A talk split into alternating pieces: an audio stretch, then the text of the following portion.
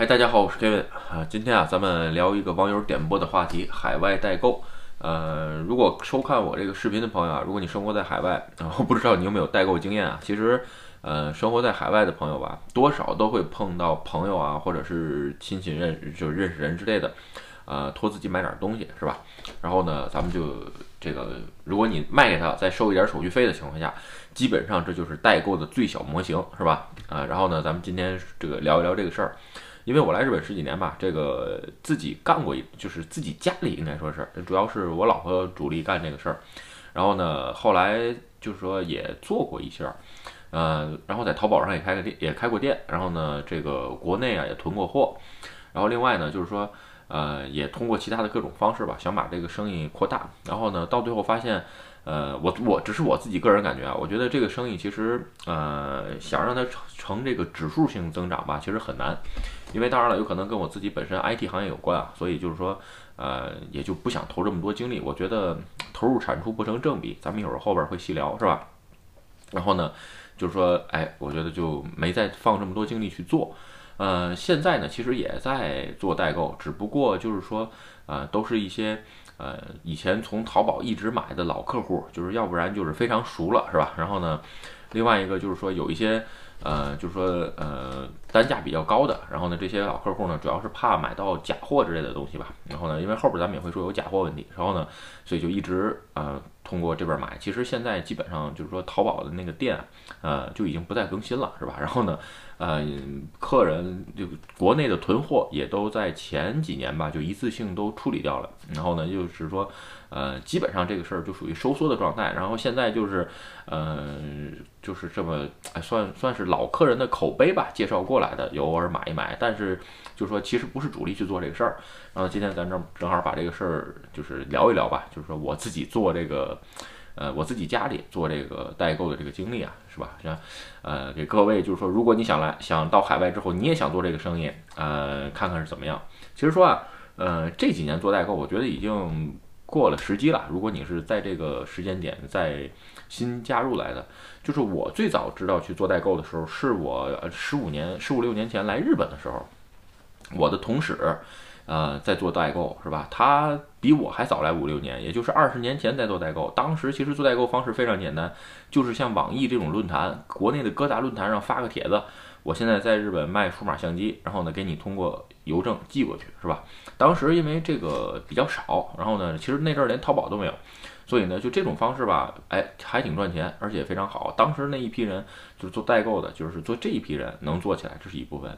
然后呢，另外一个，然后再加上后来淘宝店，其实我最早在国内，嗯，生活的时候还在淘宝上开过店。淘宝刚一有的时候，我就在淘宝上开过店，呃，算是一边上班一边开了个店吧。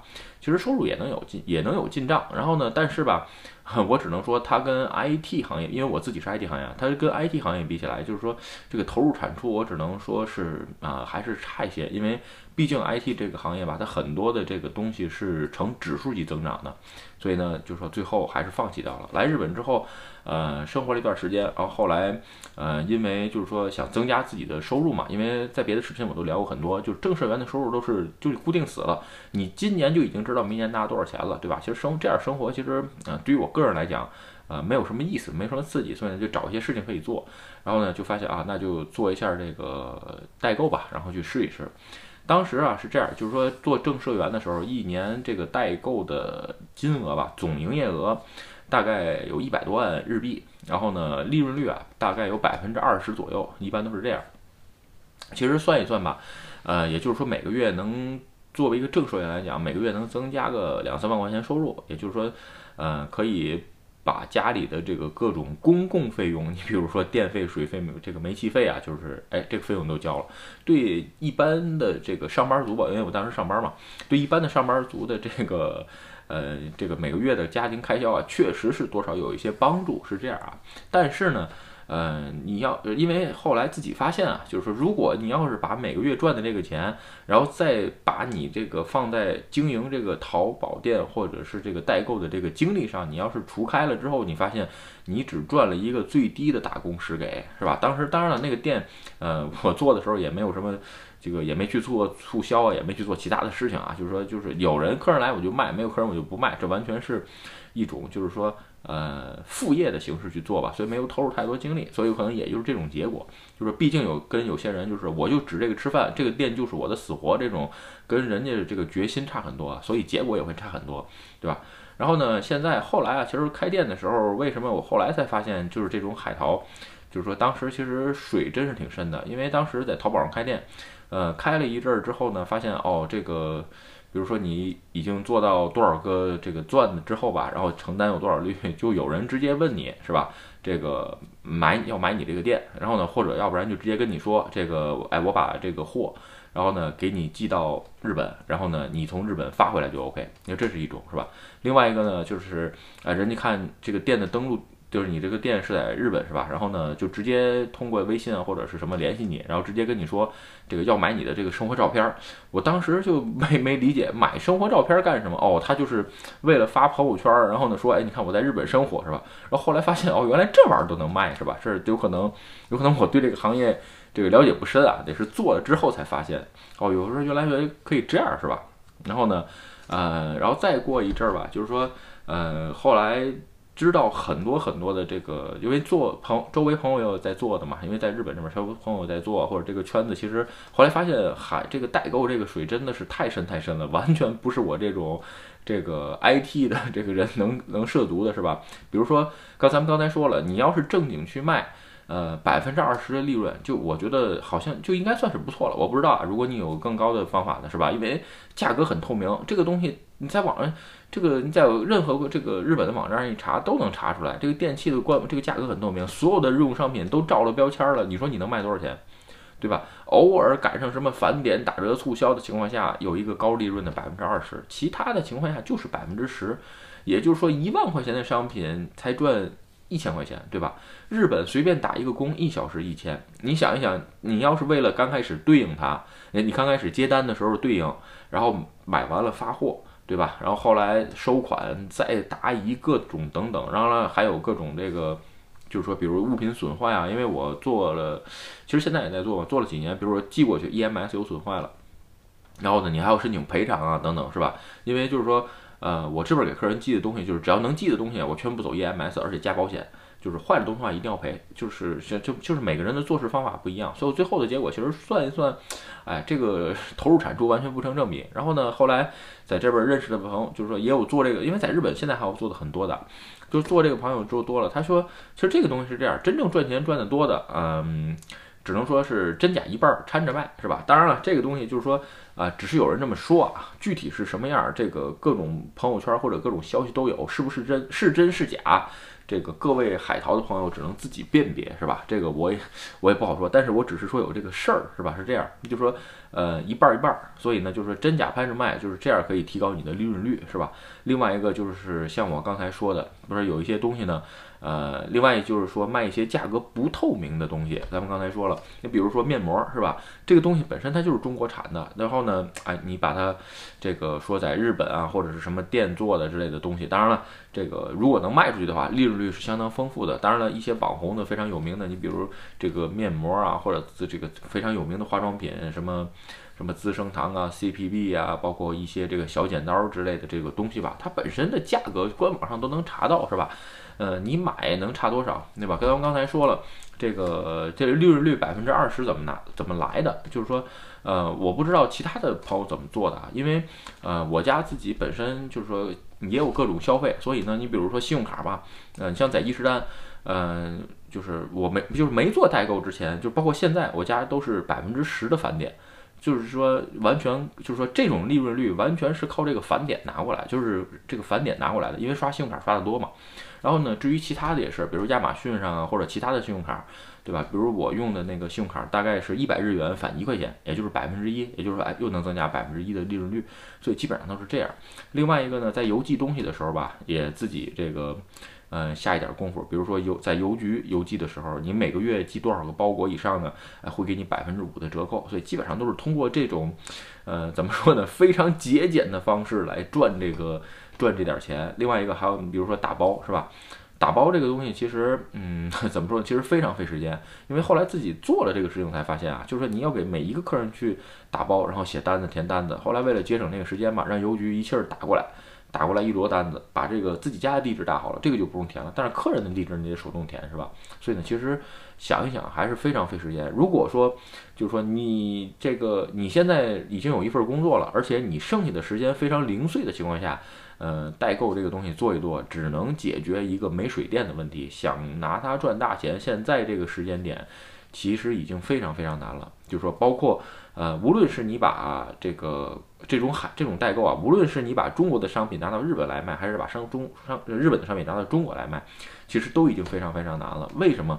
因为这个完全是一片红海啊，对吧？因为这个如果学过这个稍微呃看过一些，比如说经济知识的话，就说。商业这个商业模型分蓝海跟红海是吧？红海都已经杀得血流成河了，你再进场的话，其实很可能就是炮灰，然后呢，其实浪费很多精力。你只能找这个蓝海的这个部分是吧？蓝海的部分呢，就是 只能大家去找，每个人找完之后，肯定哎，这个这个蓝海基本没竞争，就是你想怎么赚怎么赚，对吧？所以呢，但是呃，就跟我在别的视频里介绍过，比如现在。这个架构师啊啊，呢，还有这个 DevOps 啊，包括 SRE 啊这种职位啊，基本上就是说是一个蓝海，本身就是职位职位很多，人很少，是吧？嗯，这个咱们今天这期不聊工作，还说这个代购的事儿，是吧？然后呢，很多其实朋友跟如果有很多网友你说说这种就是说你以兼职的这种心情去做这个代购这个形式，其实说，呃，我只能说啊，就是说，呃，十有八九结果是跟我一样，就是说，呃，有一批你的长老客人，其实现在还找。呃，还找我买东西的客人都是什么？就是怕买着假货，因为就是说，呃，刚开始发现，哎，这个东西，呃，我记得买化妆品吧，后来就是说，包括一些呃资生堂啊，包括一些就是有名的化妆品嘛，买完之后价格可能。嗯，比我这边是便宜不少，因为我是标准价加过利润的。所有的客人在我这儿买都是这个标准价，我要最少要加百分之十再给你，是吧？因为明价就是给你看的标准价，然后我加百分之十，然后我再通过我其他的，嗯，这个卖的这些商家的给我的返点，然后呢，我再一点一点增加我的利润率，我只能是这样去卖，对吧？所以呢。就说啊，他就知道哦，这个加百分之十了，嗯，他就是刚开始觉得有点贵是吧？但是呃，有可能上过一次一两次当之后吧，哎，有些客人又回来，他说还是得在你这儿买。但是其实这种情况下，就是说你想想，一万块钱商品才赚一千块钱是吧？呃，对于我来说，就是说在这日本，你便利店打打一小时工也有一千块，而且你什么都不用想，不用对应客人，因为他半夜回打你飞发给你消息，你说你回不回，对吧？你比如你今天出去玩了，你这个消息回不回？对吧？就 其实有时候非常非常影响你心情。客人经当然了，客人这个回消息没有办法，因为你不是本职去做这份工作，所以呢，你会发现你为了对应客人的时候，把你的时间切得非常非常非常的零碎，是吧？另外一个，比如说，呃，再加上比如说还有一些限定版，你比如说这个呃什么鞋呀、衣服的这种限定版，有的时候这客人就要限定版，是吧？这个限定版其实说句实话，如果现在日本卖限定版都是什么情况？花钱富人家去排队。然后呢，排完队买这个限定版，然后再转卖出去，去能赚钱。就是说，形成规模的人，只有这样你才能赚到钱。除此之外的，你就是说啊，我就是一个人来日本之后，我想通过这种代购赚一点钱。呃，其实我是说，我只能觉得十有八九跟我的结果差不多，其实赚不着什么钱。而且呢，如果你再把这个你摊进的时间除以你的盈利，你的最低时给非常非常低，有可能还不足五百块钱一小时日币啊。这种情况下，那你不如找一个正经的这个。这个小时工，便利店也好啊，工厂啊，便当店啊，这是各种这个工有的事儿，你随便找一个打，都会比你做这个副业来的，这都比你做这个代购收入要大得多，是吧？另外一个就是说，而且现在的这个副业的形式啊，已经跟十几年前大不相同了。IT 的副业都非常多，为什么选择一个嗯这么？我只能说，现在这个时代，这个代海外这个代购已经成了一个鸡肋了，是吧？就是说各种各样的问题，比如假货呀，寄出去之后，寄出寄出去之后被海关扣了，然后再要补税，再加上国内现在的很多政策的收缩，是吧？就是说已经不是以前这么 好玩的是一个市场了。就是说，其实现在完全可以不做这部分啊。所以说，在正经考虑这个。呃，你比如说来海外之后，你要做什么收入的时候，其实有很大很多很多可以做。哪怕你就像跟我一样，比如投入时间投入时间去拍 YouTube，知道吧？这个如果有一定的订阅人数之后，你的这个收入都会比你做代购要来的大。当然了，有可能在做这种呃自媒体啊，或者是做副业准备期间呢，哎，不会像代购一样，代购我卖一件商品就看就接一份钱，是吧？所以呢，就是马上能见到钱。但是其他的副业有可能你先要投入很久很久的时间，最后才能见到钱。所以这个是完全不一样的。所以就是说，哎，要大家各位就是说，呃，如果还想就是说还想现在这个时间点你来到海外还想做这个的事情的话。呃，我对于很多的这个网友来说是不推荐。为什么不推荐？你有这个是因为你刚刚来到海外很陌生，或者是有其他事情的时候，你的时间非常非常宝贵，你应该投入到别的事情上去做，不应该去为这点儿就是说呃小钱吧，因为这都这这都不能算是小钱，这是真是嗯。真是鸡肋，我只能说，就是食之无食之无味，弃之可惜，是吧？你觉得你赚这点钱，哎，看似像赚一点钱，但是你除以十给完之后呢，有可能不足五百块，是吧？就这种情况。在这种在在这个时间点吧，现在其实周围做这个代购的朋友吧，也有也有也有很多啊。然后人家有做的非常不错的，但是做中国大陆市场就可能不多。比如说有做加拿大的，有做这个香港啊，等等等等。大部分还有一些都是说长久以来的都是老客户，对吧？定期的，你说这种比较多。当然了，因为我自己做的时间，呃，也不长吧，从刚开始做到现在有五六年。其实现在也在做，但是就是说已经这个金额已经完全可以忽略不计了。就是说，对于我自己这个其他的生这个生意来说，这些金额就是完全可以忽略不计的一个一个级别的一个金额。所以呢，就是说啊，我最高期的时候，我家应该一年是一百多万的营业额吧。现在完全就是比这个差的很多，每个月就是有可能也就是个几万，或者是是呃，就是十来万的，十来万可能没有，可能几万的样子吧。也就是这样，赚那点钱，赚的那些钱，这个也就是几千块，是吧？而且有的时候。这个还再算上时间的话，根本就来不及。而且现在基本上就是说，呃，完全接的单就是直接能从网上买到的商品，然后直接接到家，完全不可能出去给你买一趟，这个是完全不可能的。这个算上人工时给一来一回一个小时的话，这一单就是生意就马上就是变成红字了。这是这是我在，特别是我自己出来创业之后，这是完全不允许的一个行为，就是说根本就不可能，是吧？OK 啊，今天这个视频啊，就跟还是大家简单的聊一下关于呃我自己干过代购的经历，还有一些我认为就是说现在这个代购已经不是什么呃太太太有就是一个太有意思的市场了，是吧？特别是呃刚来海外生活的朋友，如果你想踩这个坑的话，我觉得这百分之百是个坑，已经没有什么好东西可以踩出来。当然了，如果你有其他独到的见解，你能又走出一片蓝海的情况下。还是可以去做的，好吧？OK，今天的视频啊，就跟大家分享到这儿。如果你觉得我的视频有意思或者对你有帮助，请你帮我点赞或者分享，啊，记得订阅我的频道，点亮那个小铃铛，会有更新通知。拜拜。